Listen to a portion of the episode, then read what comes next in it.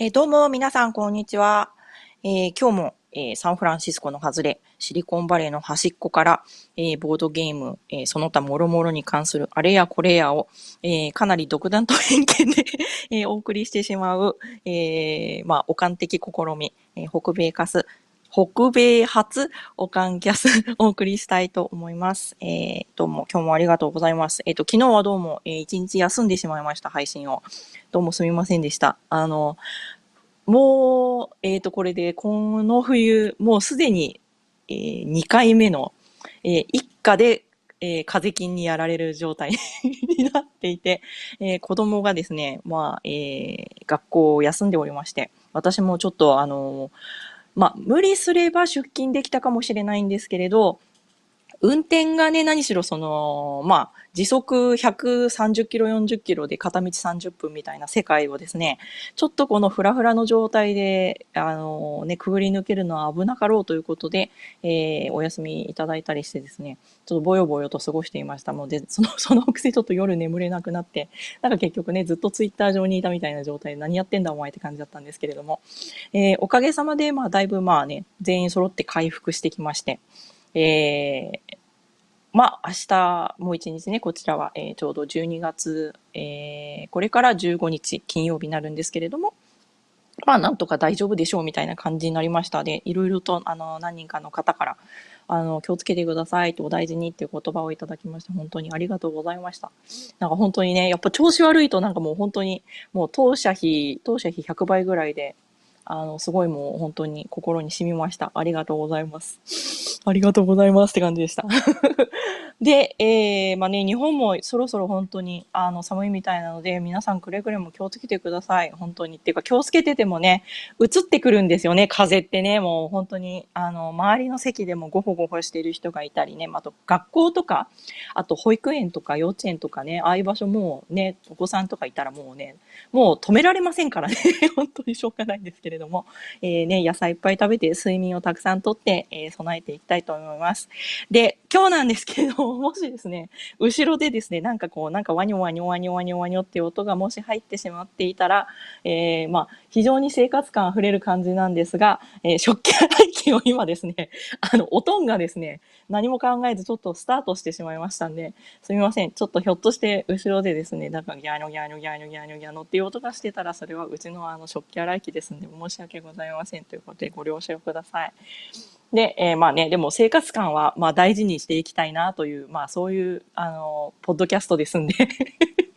どうぞ、あの、これ、くれぐれもよろしくお願いいたします。はい。で、あとそうだ、えっ、ー、と、もう一つ、えー、お伝えしなければいけなかったのが、えー、まあ、えー、嬉しいニュースなんですけれども、先ほどツイッターにも流しましたが、えー、Zcast の、えー、サポートというか、私もサポートの一つと思ったら、どうやらなんかこう、あの、まあね、共同設立者兼 CEO みたいな、なんか、一体どういう、どういうみたいなね、多分まあ、少人数でやってらっしゃるんでしょうけど、Zcast の、えー、担当の方からメールが来てですね、やっとこのコメント機能を、えー、直してもらえるということで、えー、今まで本当に、えー、ご苦労様でしたというか、本当にあのお世話をおかけしました。えっ、と、あれなんですよね。このアプリからライブ中に入っていただくと、コメントをね、打っていただけるんですけれども、例えばね、なんかおかんなに言っとんねんみたいなこう、ツッコミを入れていただいたりできるんですけれど、その機能が、あのー、日本語のね、どうやら、えっ、ー、と、こう、なんて言うんですかね、こう、IME か何かとですね、不具合があって、日本語がちゃんと打てなかったんですよね。それが、どうやら、まあ、えっ、ー、と、こういう感じで、えっ、と、ね、二重に文字がどんどんどんどん入っちゃってるっていうのを説明して送ったところ、次のバージョンで、えー、直してもらえるということで、現在、もうすでに、え、アプリね、あの、 submit して、えっ、ー、と、 Apple の承認待ちということでしたので、あのね、次の新しいバージョンで、サクサクと皆さんからのコメントのね、やりとりとかができるようになったらいいなというふうに思ってます。で、あ、どうも今日も、えー、今、信之助さんと奈緒さんにコメントをいただきました。こんにちは。ということで、やっと聞こえました。よかったです。ね、本当にこのアプリもね、こう、あの、どんどん良くなってってほしいし、えー、安定した動作でね、ぜひ、あの、一つ 一つ心配なの、なくならないでほしいっていうのが結構あるんでね、なんかできればね、またまあ、あの、いろいろと盛り立てていきたいなとか、あの、本当にもしね、あの、自分でも、あ、ポッドキャストちょっとやってみたいなっていう方がいらっしゃったら、ぜひ、えー、G キャスト村へお越しください。お待ちしています。でね、私でもできるんで、あなたにもできるみたいな感じでですね。なんか結構こう、いあの、不定期にね、なんかこう、多分時間決めちゃったりとかすると大変かもしれないですけども、なんかね、雨が降ったらお休みみたいな感覚で あの、本当にそういう感じでですね、皆さん受け入れていただいて気軽にやっていくんだったらね、すごい、なんかいいですよね。やっぱりその文字だけで伝えられない何かがあるなっていうのは非常に思うので、本当にあの楽しくやらせていただいています。で特にいいですね。やっぱにあのこういう緊張した状態で日本語を喋ると、やっぱりどんどん自分のね、この日本語の話し言葉が、やっぱりこう、なんか下手になって、ってるし、あとは、なんです、なんていうんですか、やっぱなんかね、ボキャブラリーとかがね、やっぱものすごいね、どんどんどんどん、なんかこう遅れてってるのを感じるんですけれどもね、なんかその辺をなんとかしてね、こう追いつこうとキャッチアップしようっていうね、そういう気持ちも出てきてですね、非常にその、日本語力維持のためにも なんかすごい励みになっていますということで、もう本当に、えー、なんかまあ、まあ、一粒で、まあ、一粒で二度美味しいじゃないですけれどもね、えー、素晴らしいと思います。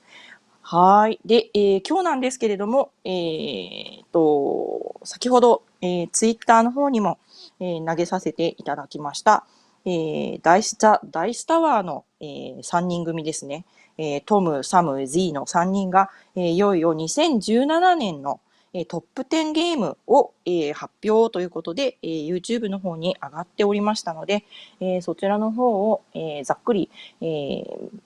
私の方でも見ましたが、その、えー、まあ内容をですね、さっくりとこうさらっていきたいなと思いまして、すみません、なんか私もね、なんかまあね、ゲームの好みだ、あれだ、なんだ、はんだ、えー、あの、あれですんで、すべ、すべてのゲームをちょっと網羅できるわけではないんですけれども、えー、まあポイントポイントで、えー、彼らがですね、その実際の動画の中で言っていたようなことなんかもですね、まあ、えー、盛り入れながら、えー、なんとなくさらっと、えー、今年の大スタワートップ10をえー、まあ、ね、味わっちゃおう的な そういう感じで、えー、今日はお送りできればと思っています。で、えー、まず、えー、最初ですね、冒頭のところで面白かった。これ、英語、英語とかね、アメリカのカルチャー的に面白かったなと思ってるんですけれども、えー、サムがですね、え、今回なんか赤い変な なんか角の生え、なんかわけがわからない被り物をしながら出てきてたんですけれども、その時にですね、なんか、いやー、なんかね、あの、 jury duty で大変だったっていう話をしてたんですよね。で、 jury duty っていうのは、まあ、ご存知の通り、まあ、アメリカの陪審員制度による、まあ、えー、言ったらですね、まあ、えー、召喚で、えー、召喚っていうのは、まあ、あれですよ。あの、ファイナルファンタジーに出てくるあの召喚ですよ。召喚魔法の召喚なんですけれども。えー、っとですね、えー、あれ、あの、ジュリー・デューティーに呼ばれて、えー、一般人が本当にあれなんですよね。その、えー、大体はまあ地元のまあ、例えばまあ町だったり、あとは軍ですね。軍の裁判所の方に出向きまして、で、えっ、ー、と、まあ、あれなんですね、その裁判を、えー、傍聴しつつ、まあ、それで最後にですね、じゃあこの人は有罪か無罪かっていうのを、まあ、えー、決めるのに加わる一人になると。大体まあね、例えばまあ、あの、その裁判裁判とか、まあ、そのそれぞれのまあ、えー、こうね、その、えー、地方公共団体なりのその、ごとの、えー、なんて言うんですかね、その裁判所の仕組みによって違うと思うんですが、例えばまあ5人なら5人、10人なら10人というような決まっえ、ー、と、人数の決まった陪審員が、まあ、最後にですね、まあ、多数決じゃないんですけれども、あ、この人はやっぱり、こんなひどいことをしたら、ちょっとやっぱり有罪でしょうとか、ね、そういうのを、まあ、投票するんですよね。で、まあ、あのー、やっぱり何人か周りにも行ったことがある、ね、あるっていう人の話聞いてると、やっぱりものすごく疲れるらしいんですよね。で、しかもまあ、あのー、例えば、まあ、ある程度軽めの窃盗事件みたいなとかね、まあ、そういうのだと、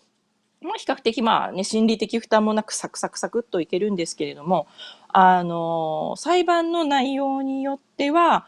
えー、まあ本当にですね、例えば、あの、まあ、あれですよね。だから未成年者への、まあ、あの、性犯罪みたいなケースとかですね。そういうのも本当に、あの、行かなきゃいけなくて。で、そういう時には、本当に途中で、やっぱりもう例えばやっぱり実際自分にね、同じような子供がいるとかっていう人とかだと、もう本当に、あの、その場で聞いてられなくなっちゃって、その、まあ、なんていうんですか、その、例えば証言だったりなんだりっていうのをですね。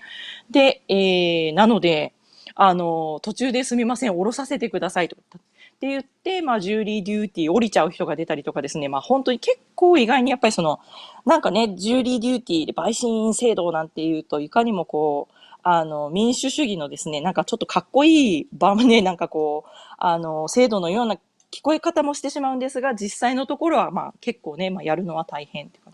で、えー、で、ジュリーの、まあ、デューティーですよね。だからまあ、その、えー、デューティーということで、まあ、はっきり言って義務なんですよね。なので、例えば、まあ、えー、会社なんかで勤めている人っていうのは、例えば今日すみませんって言って、まあ、えー、その召喚されたので、で、召喚っていうのがですね、本当にその、あれなんですよね、あの、魔法でですね、何かこの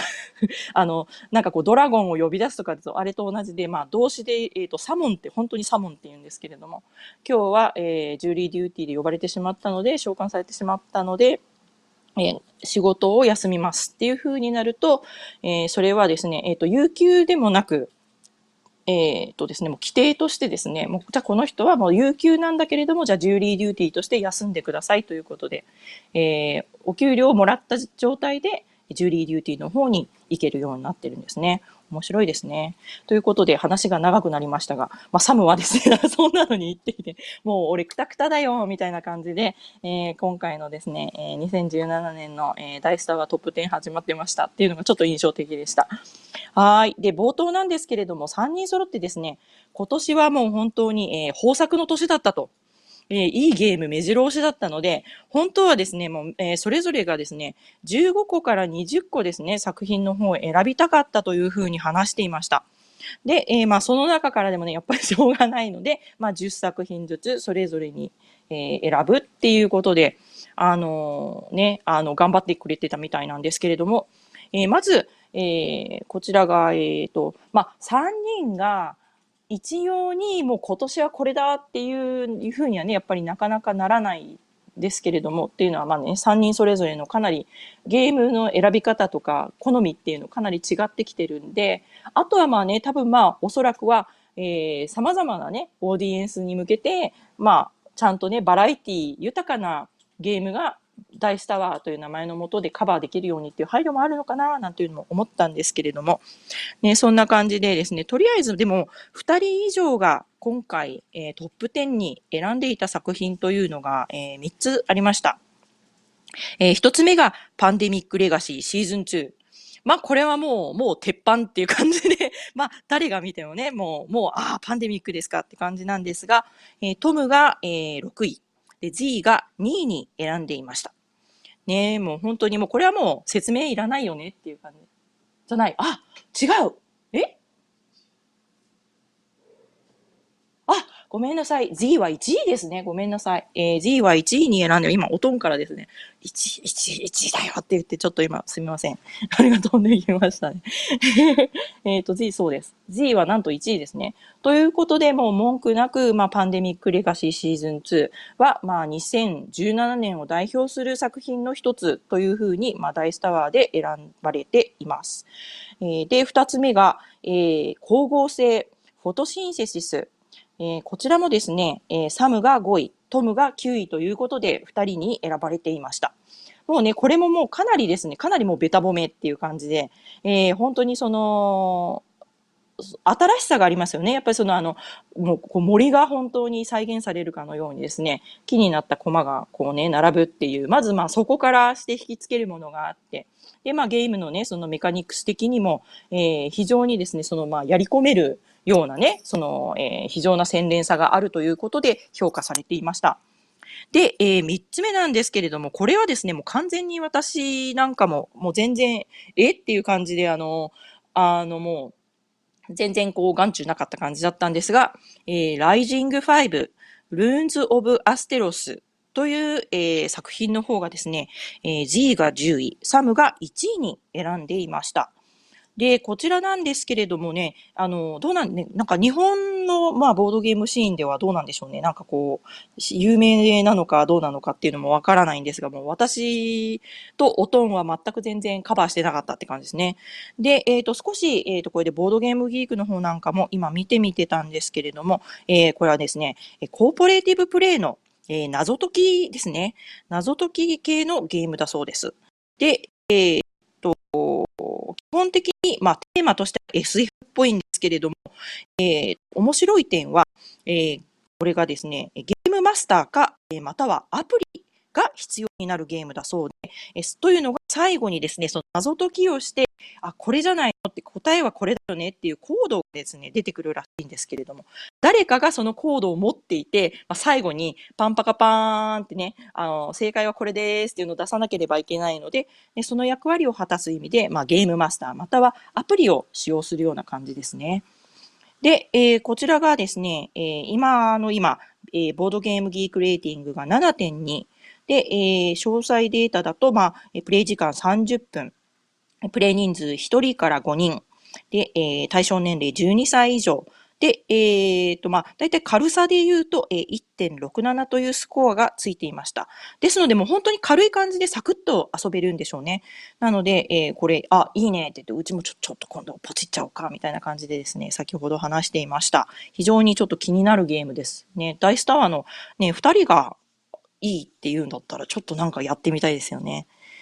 はーい。で、えー、そんな感じだったんですけれども、で、あとのですね、えー、残りこうザカザカっとちょっとめぼしいところをですね、さらってみたいかなというふうに思いますが、その前に、あ、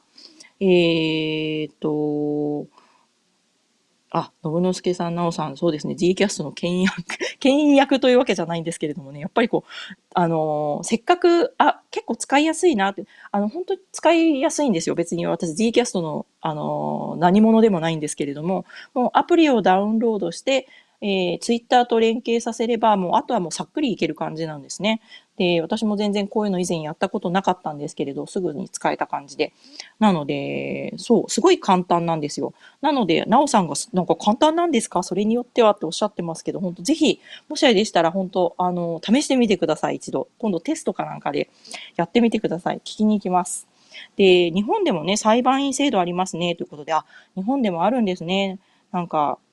あのー、まあ、多分、そういった意味では、やっぱりね、あの、一人一人が、そういう司法に関われるのはいいかもしれないけどね、やっぱりまあ、いろいろですよね。あの、いい面悪い面がなのかなと思いつつ、これはすみません。私も、あの、もうすっかり浦島なので知りませんでしたが、共有ありがとうございます。ということで、えー、続いて、えー、ダイスタワー2017年トップ10の、えー、目星ものおとんおかんピックということですね。なんとなくこう気になったところというのを、えー、さらっと、えー、さらってみたいと思います。えー、まずですね、これがだいたいまあ4作品、1、2、3、4、あ、5作品ですね。ちょっと、えー、なんとなく、えー、ランダムに言ってみたんですけれども、えー、まず1つ目が、えー、G が7位に選んでいた熊牧場。で、あ、熊牧場だよっていうことでですね、えー、私すごい熊牧場好きなんで えー、本当に嬉しかったです。これは嬉しかったです。えー、と、で、非常にですね、Z は、えー、シンプルで流れが良いということで、えー、英語ですとですね、すごいそのゲームのメカニクスが、えー、ストリームラインズという言葉をですね、何度も使っていました。で、えー、非常にまあプレイしやすいっていうことですよね。で、なんと、えー、Z のお母さんもプレイできたということですね。えーえー、かなり評価していました。えー、おそらくこのあたりが、例えばなんですが、えー、同様のですね、えタイルを配置していく系のゲームで、えパッチワーク、えあるいは、えと、あとは最近ではね、またあのコテージガーデン、そんな、ま、などなどありますけれども、まあ、あのあたりのですね、かなりこう、なんて言うんでしょうね、ある意味将棋やチェスに似たような感じの、そのまあね、その頭の使い方っていうのを要求されずに、やっぱ熊牧場っていうのは、まあ、サクサクっと、えー、ね、たくさんのこう、もうたくさんの候補があるタイルの中から選んでいって、えー、自分の好きなようにまあ置いていけるっていうね、その、まあ、いいバランスでの、まあ、ゆるさ加減っていうところで、まあ、非常に多分、あの、Z はそこをね、評価したんだろうなという感じの話をしていました。それが印象的でした。で、えっ、ー、と、さらに2つ目ですね。えー、こちらが、えー、ペーパーテール。Z が4位に選んでいました。ペーパーテールです。こちらあれなんですよね。なんか先ほどですね、えっ、ー、と、ゆたかさんかな？ゆたかさんがなんかコメントくださってて、こちらね、そう、デザイナーのお名前が日本人の方のお名前だったので、どうやら、どうやらこれ日本の名前だよねって感じだったので、ひょっとしてそうなのかなと思っていたんですけれども、すみません。すっかりメモを取るのを忘れておりましたが、えー、っとね、どこかな？これもですね、すごい褒められていたんですよね。で、あの、まあ、詳細は実際もしね、あれでしたら、まあ、ビデオをですね、まあ、じっくり、あの、フォローしていただくとかだと、あれなんですけれども、あ、ちょっと、あれ？元の、元のゲームがちょっとすみません。非常に出演、出演していますけど、多分おそらく日本の皆さんはご存知なのかもしれません。で、えっ、ー、と、こちらのですね、そのペーパーテールなんですけれども、えっ、ー、と、Z がですね、カードドラフティングの、えー、タイプのゲームとしては、もうセブンワンダーズに匹敵するというぐらいですね、すごい結構、あの評価しね、高かったんですね。で、その、まあ、実際、まあ、カードをこういうふうにドラフトしてって、でね、実際こう、プレイして、えー、どんどんこう、あの、手を並べていくわけですけれども、そのですね、その緻密な、そのバランス感ね、緻密なデザインっていうのを、えーえーと、すごく買っているような、えー、コメントがありました。で、えーと、そうですね。で、さらに3番目、3番目の作品、え勝手におとんとおかんが、うん、気になるよね、うん、なるほどね、と言いながら、えー、選んだのが、えー、トムが第4位に選んでました、パルサー、えー、2849になります。でこちらが、えー、ダイスドラフティングのゲームということで、えー、と、ね、エッセンの方でも出てたんですけれども、一体私もね、どんなゲームなんだろうっていうのよくわからないままですね。ただ、かなりのか、ね、人気で、まあ、私有されていたのだけは見てたんですけれども、えー、今回のコメントの中では、キングスバーグに近い感じということで、えー、コメントがされていました。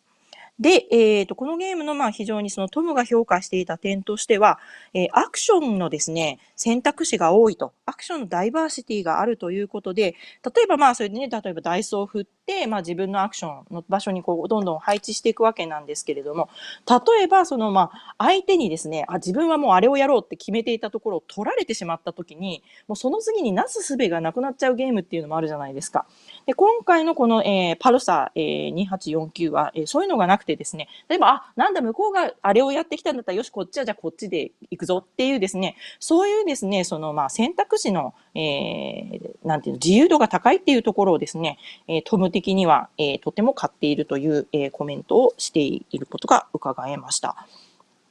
はい。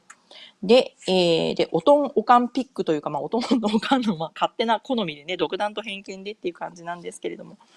えー、4番目、ニアファー。こちらが、えー、トムの、えー、3位に入っていました。もうニアファーね、日本でも、えー、いよいよですね、えー、日本語版がどうやら出ていたようで、もうかなりのね、人気のようなんですけれども、えー、こちらの方がですね、トムのコメントでは、まあ、毎回プレイするごとにストーリー展開、違うストーリー展開が楽しめるという点を非常に評価していました。で、このね、ストーリーキャンペーンスタイルのものとしてはですね、そのストーリーと、まあ、ストーリーが良くてね、ゲームが劣るとか、あるいはゲーム性がえー、強すぎて、ちょっとストーリー貧弱とかですね、そのバランス感って結構難しいのかなって思うんですけれども、のストーリーとゲームの素晴らしいコンビネーションということでですね、えー、大絶賛でしたね。で、えー、特に、その、ストーリー中ですよね、キャンペーンなんかで、一回こう、じゃあ、えー、アクションね、A と B のアクションがあって、どっちを取るっていうふうに選択するじゃないですか。で、その、選ん、そこで選んだことっていうのが、後で後々またそのね、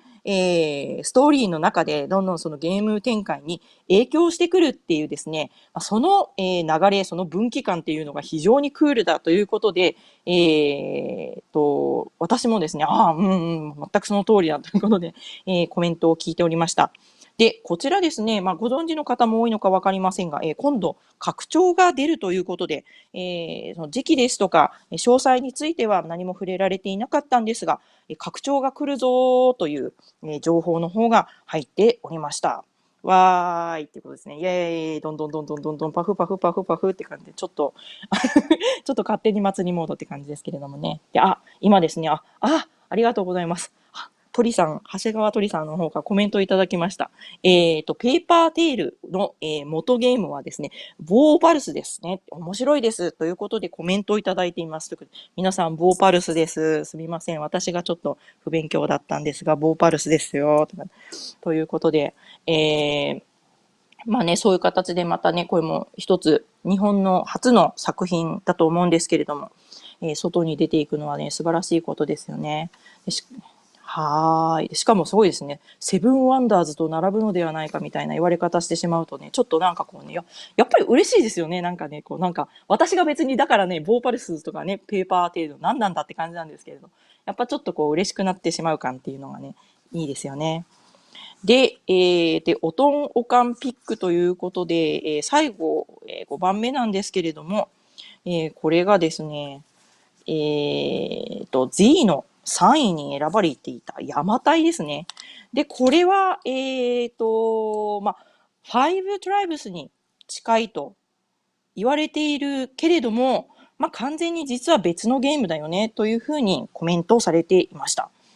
で、えー、なんですけれども、すいません、これもまたすいません。えー、はっきり言って、おとんおかんピックというより、おとんおかんツッコミって感じなんですがね。まあ、ちょっえっ、と、私たちが、今ね、プレイした時は結構ちょっとなんかその、ファイブトライブスとかに比べると、ペース的にちょっとこう、だれるというかね、ちょかなっていうイメージがあったんですよね。あとはやっぱり、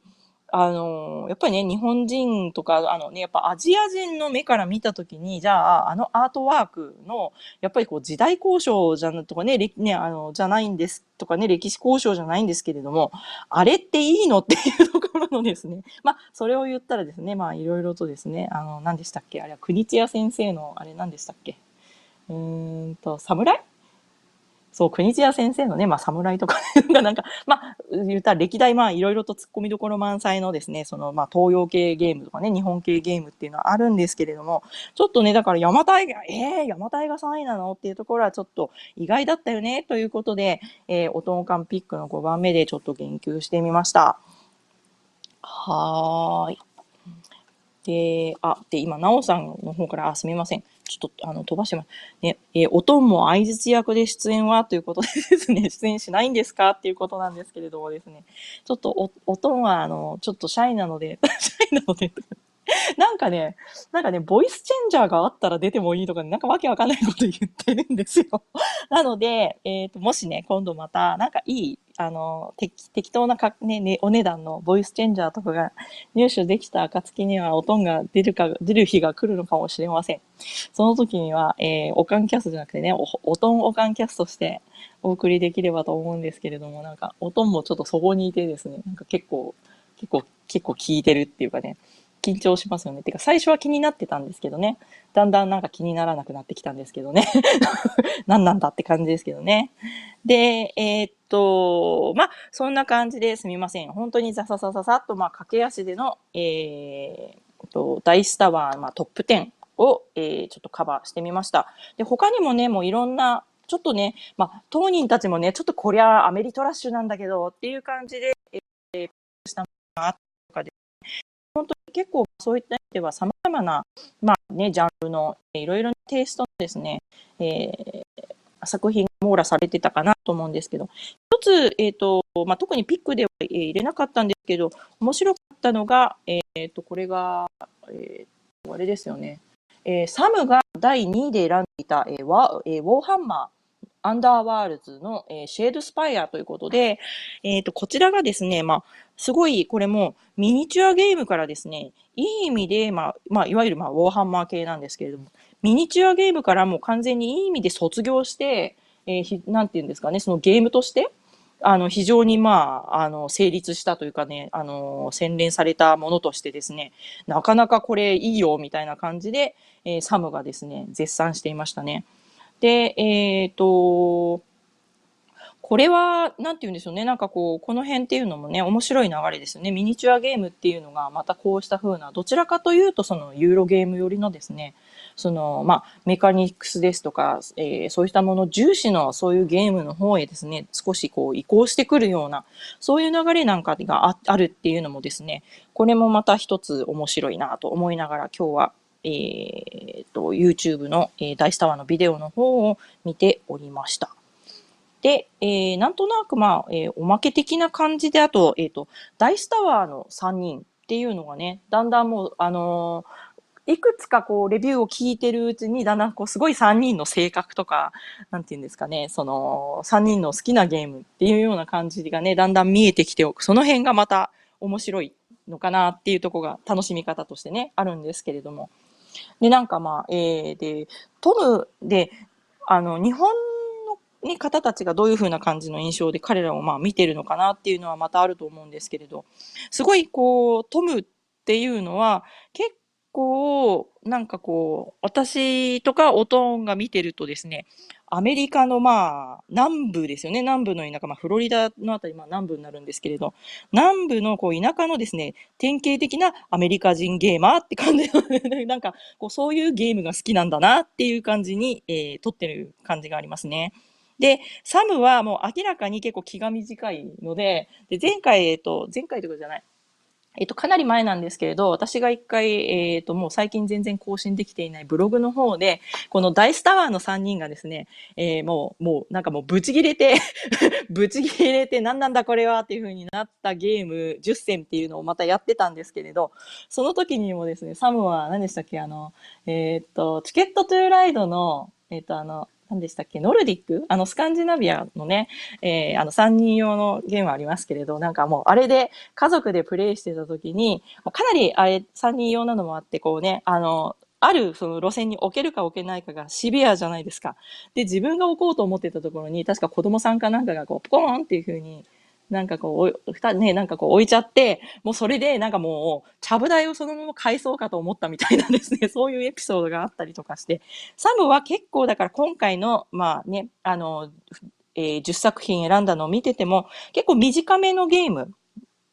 が好きなのかなって、やっぱこう気が、気が短いのかわからないですけど、結構ですね、そういうゲームが好きなのかなという印象です。で、Z なんですけれど、意外に彼はそのまあ、えー、ゲームメカニクスのそのやっぱエレガンスさみたいなところをね、すごい今見てる人なんだなっていう感じがしてですね、三者三様にやっぱ面白いですよね。この三人でそれぞれ10作品選ぶっていうところのね、この比較対象っていうのに、またこのね、ダイスタワーがやっぱこの3人組でやってるっていうところの味わいがあるような気がしました。ということで、えー、ちょうど 今食器洗い機もピーピー言って、えーえー、我が家の食器が洗い終わったんですけれども えー、今日はそんな感じで非常にさっくりしていましたけれども、えー、ダイスタワーの、えー、2007年の、えー、トップ10ゲームズオブザイヤーを、えー、ご紹介してみました。で他にもね、まあいろいろと、ま、見てみると全然、えー、触れられなかった中にもですね、そのまあね、トムの1位が、まあ、まあ言うまでもなくグルームヘブンだったりとかですね。まあ様々な、あとは、えー、あと Z の5位にアズールが入っていたりとか。まあ、あと、えっ、ー、と、クイーンドミノもとかもね、入ってたり、あとマーリンもサムの9位入ってたりとかですね。まあ、えー、詳細は、もしよろしければ、えー、私が、えー、今からでこれだと、え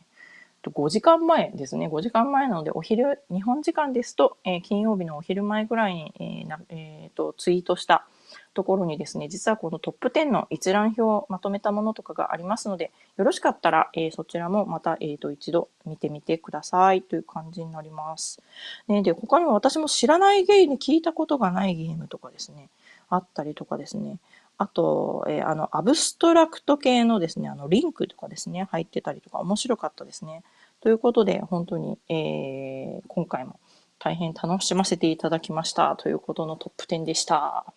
で、えー、今コメントいただいているのが、あ、すごい、ありがとうございます。あ、ゲームマーケットでね、多分これはボーパルスのリンクでしょうか。後で見てみます。鳥さんありがとうございます。で、信之助さんも、あのゲームはとても面白いですね、ということですね。やっぱりまあ、うん、あのやっぱりあれですね、やっぱこう、このようにあの海外に出て、えー、ダイフスタワーが、えー、選び出すだけのゲームなんだなということで、えー、私の方でもまたチェックしてみたいと思います。ありがとうございます。ということで、えー、今日の、えー、北米発オカンキャス、えー、さっくりと、えここちらのあたりでお開きにしたいと思います。今日も聞いてくださってありがとうございました。また次回配信までどうぞお元気でさようなら。ということで、え恒例の、えロスタイム、いきなり切ってしまうと、えライブでお聞きになっている方たちがですね、えー、少しこう時間差があって聞かれているらしいんですけれども、突然途中でまあぶっつり切れてしまうというお話なので、えー、大体最後に、え、何分間か、えー、数分ですね、大体、えー、少し、えー、たわいもない話をしながら ぶっつり切れてしまうのをまあ防ぐために、え、ちょっとですね、まあ、え、時間を、え、時間をこう過ぎるのを見守るというようなえー、そういう感じになっております。で、えっ、ー、と、今日は特にそうですね、ロスタイムで、ロスタイムネタ、ロスタイムネタといえば、あー、えっ、ー、とね、なんかまた、えー タイムラインは新たに、えー、あれですよね、新たなネタで500円ゲームというね、話が出てましたよね。で、様々な方々のね、様々な、えー、意見とかをですね、また読んでいて、ああ、なるほどなーとかって思うんですけれどもね、なんか、あれですよね。きっと、どの、どなたかが言ってたけど、確かにまあね、500円っていうのが適切かどうかはわからないけれども、何かそこにこう一つ縛りがあるということで、作る側の方たちはね、結構それに向かって、こうね、やればいいからちょっとやりやすいっていうところのお話されてたので、あ、それは、ああ、なるほどな、きっとね、作る方だったら確かにそうだろうな。なんかこう、確かにこう、お題があって何かするとかね、そういうのって、こう作る、何か作るとかね、文章を書くとかね、こういうふうにポッドキャストも何か話すとかでも何でもそうですけれど、何かそういうのが一つあって、そこに向けて作るっていうのは、やりやすさっていうのはありますよね。だけれども、まあ実際そうですよね。その、まあ出すもののね、質と、質、今、質とクオリティとか言いそうになってしまってるんだけどね。そのまあ価格とクオリティのバランスとか、まあ様々なところでのね、まあ、まあいろいろとあると思うんですけれども。でもなんかこう、本当に、例えばその、まあ、原価の計算とかね、そのあたりは私はゲームはあの作ったことがないのでわからないですけれども、例えば500円で買えるゲームがあったらっていうことで、私これもさっきもね、ちょっとちょろんとつぶやいたんですけれど、例えば本当にちっちゃくって、可愛らしくって、どちらかというと自分用っていうよりは、もうお友達とかにね、その特にあまりゲームなんかはまあ普段しないような感じの、まあ、いわゆる一般人の お友達にですね、こうさっと渡せるような、なんかそういうこう小箱系のですね、えー、ゲームがあって。で、なので、だからで、まあ一般人向けなんで、あまりこうルールがね、せせこましいわけでもないんだけれども、こうパッとこう何かこうプレゼントにあげられたりとか、パッとなんかこうね、なんかこうバッグからね、取り出して、なんかこんなのあるからって言って、例えば一緒にご飯食べに行った時の時間潰しの時にサクッとできるとかですよね。なんかそういう感じのなんか可愛らしいゲームとかが、がもし500円だったりしたら、そういうのって、そのもうゲームっっていう、なんていうんですかね、そのカテゴリーの向こう側で、例えばそういうのだったらもう、書店とか雑貨屋さんとかでもね、置いてもらえそうな感じの、もうそういうなんかこう結構ギフト公的、公的品みたいにね、慣れちゃうのかななんて思いながらですね、えー、皆さんの、えー、500円ゲームのお話を今日は、えー、つれづれと拝見をしておりましたということで、えー、おかげさまで本当に、多分明日は会社にね、悲しいんですけど、ちょっとね、会社行けてしまうかな、仕事行けてしまうかなって感じなんですけれども、え今週はあと1、えー、こちらね、あと1日ということで、まあ、頑張りたいと思います。でも、えー、日本はもういよいよですね、これで金曜日終わりかけということで、皆さんどうもお疲れ様です。ライブで聞いてくださってる皆さんお疲れ様です。ね、またこれを、まあ後でね、週末だったりとか、また来週聞いてくださる方もいらっしゃるかもしれないんですけれども、えー、ね、いつ、どこで、どんな風に、えこれを聞いてくださったとしても、どうぞ、えー、ね、それぞれの場所で、えいい一日をお過ごしください。ということで、えー、ロスタイム、こんな感じでしょうか。それでは、えー、今日は なんかここ最近1時間ぐらいね、結構熱弁振るってたんですけれども、今日はやや短めでお送りしてみました。えー、本当に聞いてくださってどうもありがとうございます。えー、それでは皆さん、さようなら、ごきげんよう。